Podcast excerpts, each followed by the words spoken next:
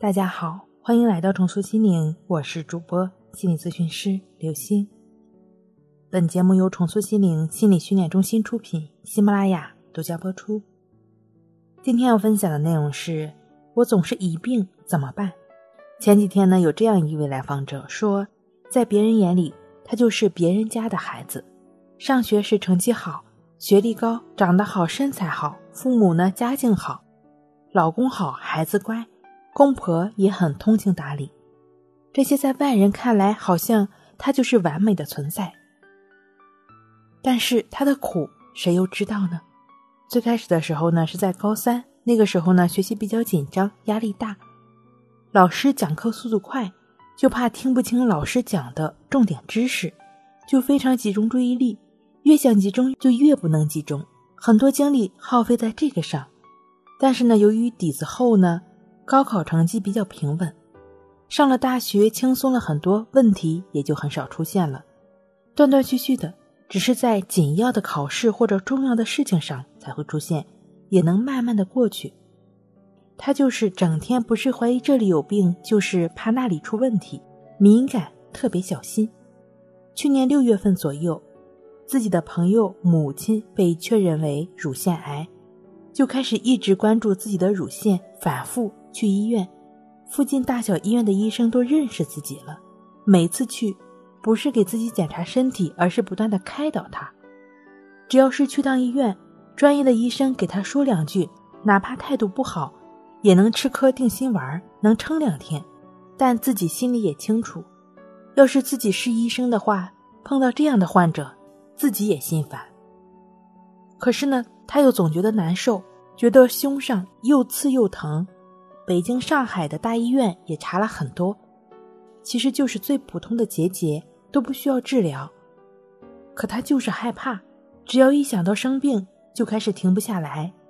孩子一流鼻涕，就怕孩子是鼻炎；老公一头疼，就怕他脑袋里长了什么东西。他也不想去诅咒最亲近的人，可是就是怕，就不能听到谁谁谁生病了，不然就会去网上查。看看有什么症状，开始在自己和家人的身上对照，开始钻牛角尖。现在都没有心思照顾家，工作也提不起精神来。领导呢还在找茬，自己的状态越来越差。在外人看来，这位来访者就是用尽心思的想一些无关紧要的事儿。首先，当我们听闻身边人有严重疾病时，我们都会不自然的去探查。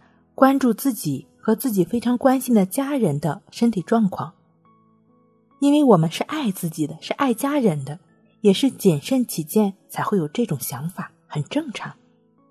但是谨小慎微、容易敏感的人呢，就像这位来访者一样，就容易加重这种心理上的投射，可能就会有一些恐惧、焦虑。这类朋友往往心思细腻，甚至反复思考，并且。深知反复思考解决不了问题，还为自己总是会咒自己、咒家人，深感愧疚，不断的进入死循环。来访者呢，同时也提到说，有时实在受不了了，会跟老公说一说。虽然家人理解不了他的想法，但是深知他的痛苦，很包容他。每次他说出来会轻松一些。其实说出来本身也是一种发泄的方式。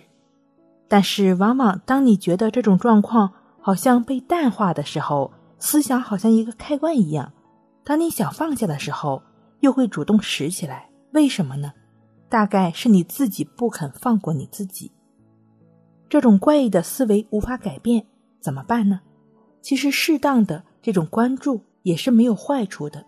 每一种情绪，每一种性格都有自己的优势。你要了解，这种想法，这种念头。并没有想象中的那么严重。某种程度上来讲，其实你的这种关注，更多的是出于你对家人、对自己的一种关心、关爱罢了。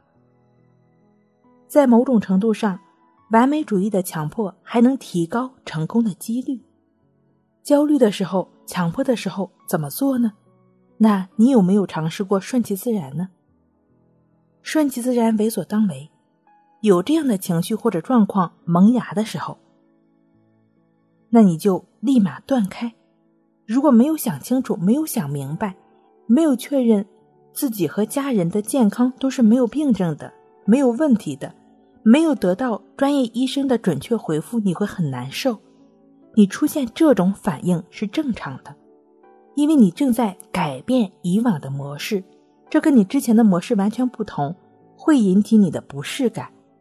但只要你不再对这种不适感再继而的产生反应，心里不舒服的也就只是不舒服了，不要非得转移注意力，非得找一个自己喜欢的东西，不需要，不需要，你就只是去做你需要做的事情就好了。继续去做你刚刚正在做的事情，就只是待在原地，把这个心理状态持续下去，你就会逐渐的从这种不健康的链条中脱离出来。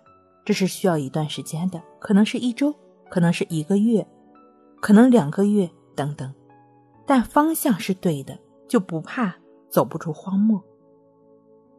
另外，如果是深入在强迫中很难自拔的朋友。可以通过抑制法，亦是如此的练习，帮助自己从不健康的链条中拔出来，让心回到当下。抑制法就是充当你自我疗愈强迫最有效的工具。二十一天强迫症自助训练课程中就有抑制法具体的讲解和实际应用。希望每一位朋友都能早日脱离苦海，快乐安详。好了，今天跟您分享到这儿。那我们下期再见。